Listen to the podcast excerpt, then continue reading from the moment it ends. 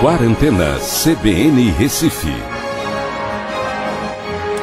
Agora são 4 horas e 34 minutos. A gente voltando aqui com Quarentena CBN deste domingo, dia 19 de abril de 2020. Lembrando, produção aqui do Vitor Araújo e os trabalhos técnicos do Graziano Ramos. Agora a gente está na linha com outro entrevistado que também já dispensa é, apresentações. Ele já participa com a gente aqui durante a programação da CBN Recife, sempre trazendo, é, é, enriquecendo o debate, trazendo também reflexões. O professor Helder Remígio, ele que é professor de História Contemporânea da Universidade Católica de Pernambuco, a Unicap. Professor Helder, seja bem-vindo mais uma vez aqui ao Quarentena CBN. Muito boa tarde. Boa tarde, Vitor Pereira. É sempre um prazer, uma alegria estar com vocês. Muito bem, professor. A gente, é, claro, vem trazendo aqui né, algumas reflexões, olhando para trás também é, para o que nosso país já viveu e o mundo também já viveu na história recente.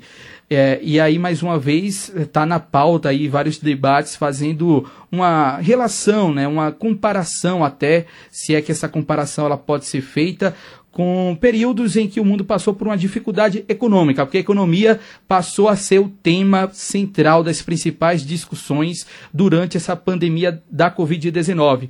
Um lado uh, defende uma volta, uma reabertura do comércio, porque uh, um, é, o país quebrado, né, e aí é o discurso que é utilizado, o país quebrado é, pode matar muito mais pela fome ou por, pela dificuldade econômica depois de que esse problema for resolvido. Um outro lado coloca como prioridade total a vida, que o momento é a gente preservar o máximo de vidas possíveis e a questão econômica a gente pode, entre aspas, parafraseando, resolver depois. Uh, claro que a gente tem alguns episódios do, nessa, na, na história né, recente do Brasil e também do mundo, como por exemplo aquela dificuldade, a depressão de 1929, por exemplo, enfim, outros, outros fatos também como o senhor vê esse momento que a gente está passando hoje, trazendo, claro, esses elementos da história contemporânea, é, para é, o que a gente está percebendo hoje desse debate ideológico, sobretudo, mas que tem a ver, claro, entre vida e economia? Vitor, é, são reflexões muito caras, muito, muito importantes para o momento presente que estamos vivendo. Em primeiro lugar, é necessário deixar claro que é uma falsa oposição né, entre economia e saúde. Né? Eu, pelo menos, penso dessa forma.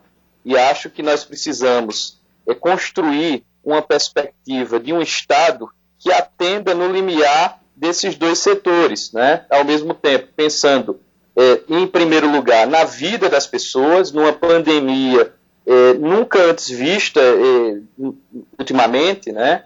E, e, há 100 anos que, como nós conversamos em outro momento, tivemos a, a gripe espanhola, que teve uma proporção é, semelhante, mas felizmente hoje temos uma, um sistema de saúde, uma medicina muito mais avançada, e precisamos pensar que é uma falsa questão você, por exemplo, defender a abertura total da economia enquanto nós ainda, em termos de Brasil, estamos um pouco atrás do que aconteceu nos Estados Unidos, do que aconteceu na Europa. Né? Nós ainda teremos, infelizmente, o aumento de casos, nós ainda teremos o colapso eh, eh, generalizado do nosso sistema de saúde, que, inclusive, nos últimos quatro anos foi extremamente eh, atacado né, pelas medidas neoliberais. Então, é necessário a gente pensar nesse momento é, na reconfiguração da economia. Né?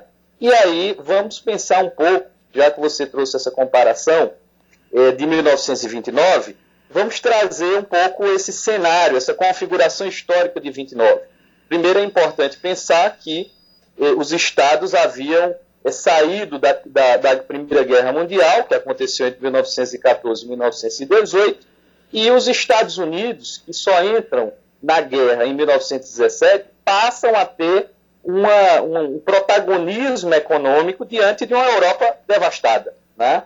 Então, é, a economia americana ela cresce de uma maneira extremamente significativa aí ao longo dos anos 20, certo? Então, há, de certa forma, uma euforia nos Estados Unidos com a perspectiva desse desenvolvimento econômico. Inclusive, surge uma expressão naquele momento que era o American Way of Life, ou seja, o estilo de vida americano, né? era um termo utilizado para se referir justamente a esse modo de vida que, a partir daquele momento, os americanos estavam desfrutando o acesso a bens de consumo duráveis, enfim, era uma expressão é, máxima é, da euforia gerada é, pela aquisição das propriedades também. Houve uma ampliação do crédito, houve um surgimento de inúmeras empresas, um aumento da produção, né? e, ao mesmo tempo, especulação financeira. Né? Isso já na década de 20, né? e, de certa forma, as economias europeias estavam se recuperando e os Estados Unidos começaram, continuaram produzindo. Né? Então, de certa forma, isso gerou uma desvalorização das empresas e uma quebra da Bolsa de Valores de Nova York, que acontece em outubro de 1929. Né? Então, a crise ela vai se estabelecer entre setembro e outubro. Mas é no dia 24 de outubro de 29 que há realmente a quebra da, da Bolsa de Valores de Nova York. E o que é que isso vai é, gerar naquele momento em termos de, de, de crise? Né? A crise de um sistema que estava sendo defendido naquele momento, que era o liberalismo econômico. Né? A pouca ou, ou quase nenhuma intervenção do Estado na economia. Né? Então, de certa forma, essa crise ela gerou uma, cerca de 27% de desemprego nos Estados Unidos. Né? Na época, o, o, presidente americano era o Hoover, né? e inclusive Herbert Hoover, ele teve um, um, uma, uma dificuldade enorme, inclusive o processo de favelização dos Estados Unidos, começaram a surgir inúmeras comunidades nesse processo de, de degradação da crise econômica e até as, as, favelas passaram a ser chamadas de Hooverville, tamanha a crise naquele momento. Então vejam, é, é, há uma, uma questão também importante é, de dizer que naquele momento, em virtude dessa crise, algumas soluções foram é, é, pensadas. E qual era a solução? Era novamente trazer o Estado para construir uma intervenção na economia. E aí criou-se um, um, o que se chamou de New Deal, que era um grande acordo, aí já com outro presidente, o Franklin Delano Roosevelt, né, que estava preocupado em promover obras públicas, promover benefícios sociais, por exemplo, a criação do salário mínimo nos Estados Unidos, a criação do seguro-desemprego, é, ao mesmo tempo o seguro velhice, então já pensava em uma seguridade social naquele momento. Então, é, é, o Estado precisou intervir na economia diretamente.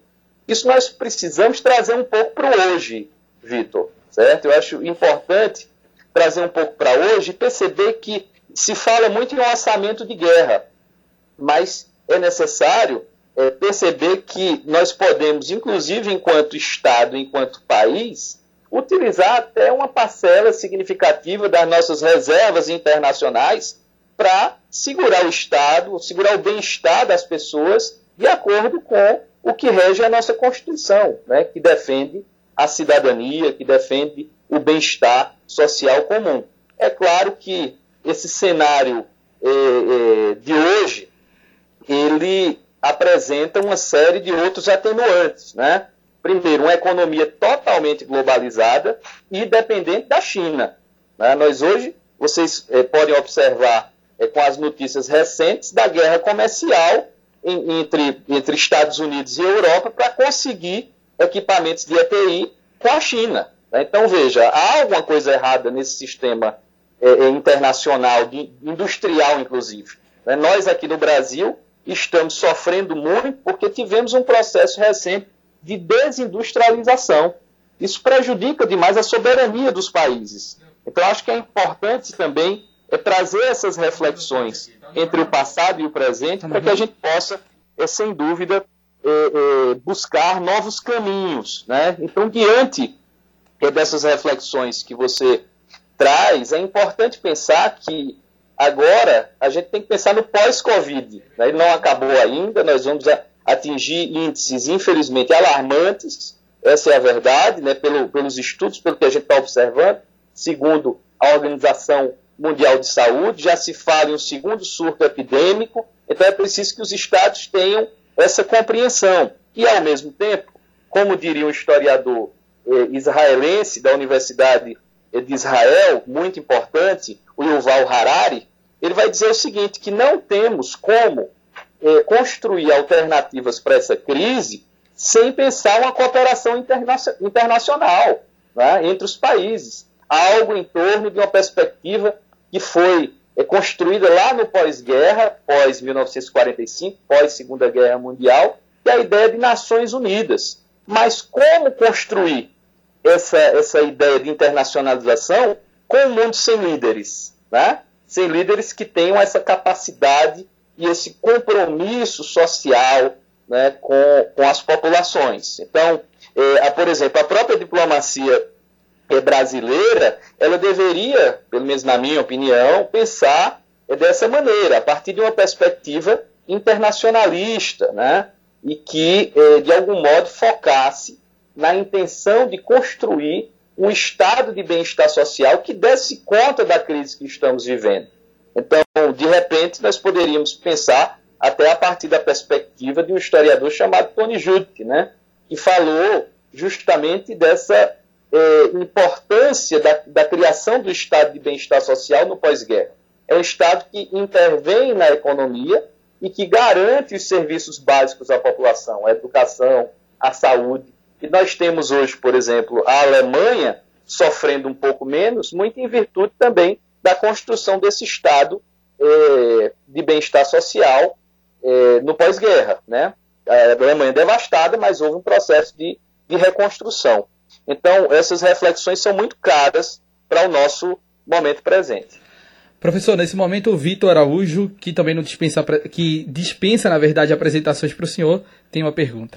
Professor Helder, boa tarde. Professor, eh, queria que o senhor nos ajudasse a compreender esse momento né, de, das disputas narrativas que o senhor já chegou a comentar aqui conosco a respeito dessa questão da pandemia. No primeiro momento, uma disputa entre a, a, o próprio, a própria condição né, da, da, da, da pandemia, se era algo realmente preocupante ou não. E essa disputa foi até hoje ainda está aí, mas ela agora cedeu um espaço a uma nova disputa que está é, é, agora em jogo, que é a disputa de quem é o pai da criança, ou seja, quem é o dono do vírus que está aterrorizando o mundo inteiro. E nós temos uma narrativa norte-americana, é, numa perspectiva praticamente de imputar à China um crime de terrorismo biológico de efeito global, e de um outro lado os chineses que negam isso e, e se colocam ali à disposição de outras nações para tentar ajudar, mas ajudar dentro dos limites da economia de mercado, que também estão aí negociando seus produtos a peso de ouro, pedindo valores antecipados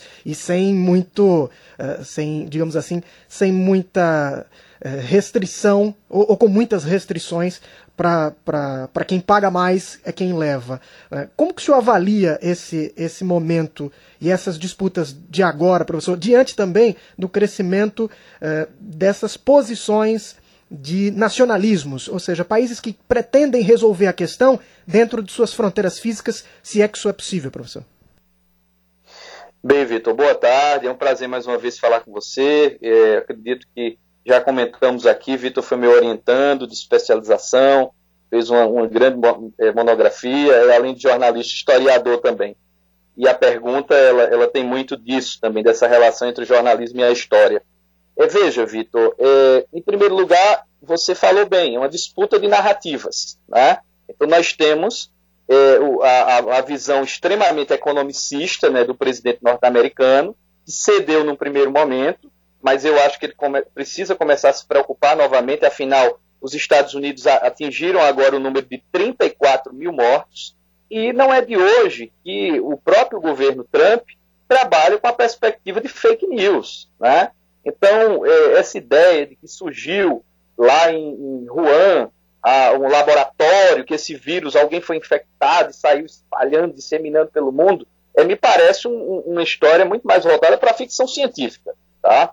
Então, eu acho que, em primeiro lugar, a humanidade deveria estar preocupada em repensar suas ações. E a, a, o desmatamento né, e as questões ambientais que, de certa forma, implicam, né, a poluição, que implicam diretamente é, é, nessa, nesse desequilíbrio eh, do globo, né, do planeta Terra. Eu acho que essas questões ambientais têm que ser levadas em consideração também. E, sobretudo, eh, as pesquisas que já vêm sendo desenvolvidas no mundo inteiro né, sobre o coronavírus, que, como nós sabemos, existem vários tipos, né, e que agora esse está mais forte, precisa ser estudado. Então, eu penso que essa, a narrativa que tem que prevalecer é a narrativa científica. É a narrativa que vai trazer luz e que vai trazer, por exemplo, a possibilidade de desenvolvimento de medicamentos, de vacinas, e tem pesquisadores no mundo inteiro é, pensando nessas questões. Então é até importante falar para que as pessoas é, é, é, se conscientizem, reflitam que não há ainda um medicamento específico para tratar o coronavírus. Agora, claro, nós somos é, é, seres humanos heterogêneos e, e sistemas fisiológicos distintos. Então, de certa forma, alguns vão sofrer mais com essa questão do coronavírus, outros menos, depende de organismo para organismo. E é importante também pensar, a partir dessa, dessa discussão de reabertura da economia, de fake news em todo, acusando os chineses, isso é, vai de encontro justamente aquilo que eu estava falando há pouco. E como construir uma perspectiva de internacionalismo, de integração das nações, é com esse tipo de comportamento do presidente norte-americano. Né? Então, é, dificulta muito as relações diplomáticas, dificulta a possibilidade de se pensar uma integração científica, como os governadores do Nordeste já pensaram recentemente. Né? Nós estamos, vocês têm informado aí, realizado uma cobertura magnífica sobre essa questão do coronavírus, e vocês é, é, é mencionaram justamente a criação de um comitê científico é, pelos governadores, pelo consórcio do Nordeste, né, de governadores, é, para pensar alternativas em relação a esse, essa situação que estamos vivendo. Então, não é momento de, de divisão, né? É, e, e, como o próprio Harari diz, né, em um livro importante que eu gostaria de indicar para os ouvintes, que se chama Na Batalha contra o Coronavírus, Faltam Líderes à Humanidade, o Harari vai falar justamente isso, que nós precisamos criar essa cooperação, cultivar essa cooperação. No primeiro momento, fechar fronteiras é importante, né? o isolamento social ele é importante, mas as nações vão precisar refletir, pensar em uma dimensão de uma cooperação internacional e, sobretudo, Vitor, é, em uma nova alternativa econômica. Porque agora, como diria a Mônica de Bolle, é, nós sabemos que, que é uma, uma, uma, economista brasileira, mas que é, é professora em universidade norte-americana, ela fala justamente que não é momento de pensar em metas fiscais. É o momento de fortalecer o Estado, de fortalecer ações para salvar vidas. Então, posteriormente, se constrói uma alternativa que já pode ser pensada ao longo é, é, desse processo de enfrentamento do vírus. Mas, na minha opinião, a nossa equipe econômica é, aqui no Brasil, é, do Ministério da Economia, ela tem uma vertente muito mais ligada à escola de Chicago, que é uma vertente neoliberal. Então, ela não consegue pensar fora desse eixo, né, de, dessa categoria do neoliberalismo. Né? Em vez dela pensar. Porque a necessidade agora é se pensar em um estado de bem-estar social, no fortalecimento do Estado e, sobretudo, da pesquisa científica e de voltar os orçamentos do governo para a saúde. Tá bom? É, professor, eh, o senhor falou eh, na, sua fala recente, agora na primeira pergunta, a respeito da atuação do Estado né, no próprio processo atual, agora que nós estamos, né, de resguardar a vida das pessoas, mas depois nesse processo de pós-pandemia, de reconstrução, né, e o papel fundamental que o Estado já desenvolve agora e que vai precisar desempenhar também nesse segundo momento. Eh, nós sabemos, né, dentro da, do, do, conhecimento histórico, que a atuação do Estado na economia é algo antiquíssimo, né, remonta aí à, à, é, à Idade Antiga. Né, e uma das atividades né, que o Estado atuou muito para mover a economia foi a questão da, da construção civil. Né? Muitos governos usaram esse aspecto para empregar as pessoas e elas então terem condição melhor de, de, de vida.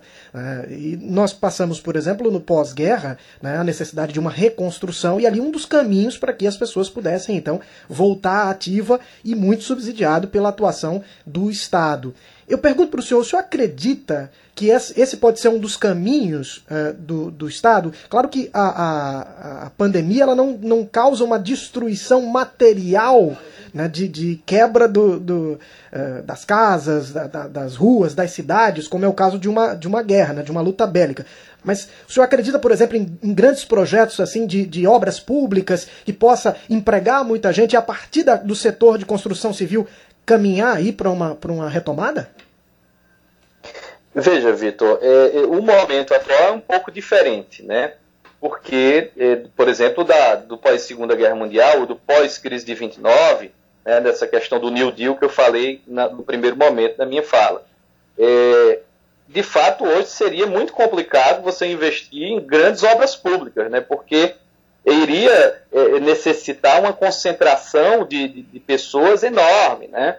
Agora, é, o auxílio a microempresários, né, o auxílio é, de uma renda única, né, de uma renda é, que seja. É, é eu acho que essa questão dos 600 reais foi um avanço, né, foi importante é, dentro do Congresso, né, aquelas pessoas que recebem o Bolsa Família, aquelas pessoas que não têm condições de trabalhar nesse momento. É, houve uma discussão muito forte no Congresso, nós sabemos que a proposta inicial era de 200 reais, então passou para 600 e para 1.200 para aquelas pessoas que têm é, é, que são mães de, de família, né? O, então, professor, é, Professor, me desculpe. Eu acho que eu não, não me fiz entender. Na verdade, eu não falava sobre esse primeiro momento. Eu falava no segundo momento. No momento em que consigamos superar a pandemia, mas que tenhamos o problema econômico. O senhor acredita, então, que passados os riscos, mas diante da crise econômica eh, desse segundo momento, um projeto de, de obras públicas poderia acontecer ou nesse momento não? Veja, sim, passada. É, por, por exemplo, qual é a dificuldade hoje? É testar a população. A partir do momento em que a gente tem a possibilidade de testar a população em larga escala, nós vamos poder voltar a pensar em grandes obras públicas. Eu não tenho dúvida que seria, é, diante de, de, de, uma situação econômica grave, né, que ainda vamos enfrentar, é, mais ainda, mais intensa ainda, as obras, as obras públicas elas têm sim essa, essa possibilidade, o investimento em construção civil, em, e claro, de onde vem esse dinheiro? Né? É a grande pergunta, né? E os economistas se não, o Estado não está arrecadando como antes, de onde vem esse dinheiro? E alguns economistas já defendem o repatriamento de eh, valores né, que estão nas nossas reservas internacionais para financiar a economia, para financiar as construtoras, as obras públicas, é, e eu acho que seria sim uma saída, uma possibilidade, até para diminuirmos o desemprego que vem crescente desde a crise eh, internacional de 2008. Né? Então eu vejo isso sim como uma possibilidade, além da continuidade e ampliação desses projetos de renda mínima, né? porque nós sabemos que eh, teremos eh, um, longo tempo aí pela frente, né? as, os mais otimistas falam em junho, os mais pessimistas falam em setembro, né? então precisamos enfrentar essa crise com uma ação é, forte do Estado. Professor Helder, muito obrigado pelo papo, muito obrigado também por ter esclarecido essas, essas questões com a gente. Claro que o nosso tempo aqui é curto, o debate dava para a gente passar aqui horas e horas, horas e horas falando, é, voltando lá atrás para ver elementos que podem, claro, nos ajudar nessa batalha aqui contra o coronavírus nesse momento, tanto no Brasil quanto no mundo inteiro. Mas muito obrigado por esse papo, professor Helder Remígio, e até uma próxima.